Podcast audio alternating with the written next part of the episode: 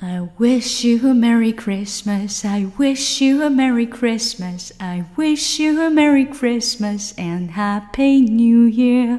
明天呢就是 Christmas，所以今天呢我们就来做第二次的圣诞脑筋急转弯。跟上一次一样，请大家在底下留言，答出你的答案，并且写出原因。前三位答对的同学，我们会送出礼券。所以呢，请一定要加一下我们的小助手 E S Books E S B O O K S。好，Number one，What falls but never gets hurt？What falls but never gets hurt？这个 falls 它并不是说掉下来，而是说摔倒。什么东西摔倒了，但是从来不会受伤？Gets hurt, gets hurt 就是受伤。What falls but never gets hurt?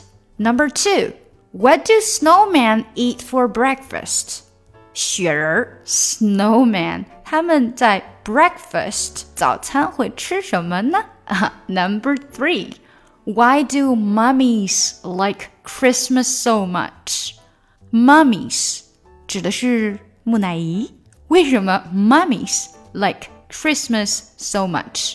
第三个问题给大家一个小 tips：mummies 跟哪一个字谐音呢？注意一下哦。那么选项都有哪些呢？A. Rudolph B. Snow C. Do you smell carrots? D penguin. E. Wrapping. F. A snowball. G. Santa walking backwards. H. Snowflakes. 好，答案也是一样，会在我们下一次的节目中公布。写完你的答案之后，一定要加我们的小助手哦。想要更好的学习口语听力，提高发音。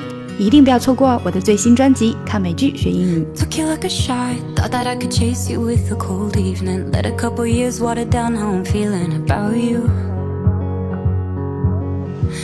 Every time we talk, every single word builds up to this moment. And I gotta convince myself I don't want it, even though I do. You could break my heart in two, but when it heals, it beats for you. I know it's forward, but it's true. I wanna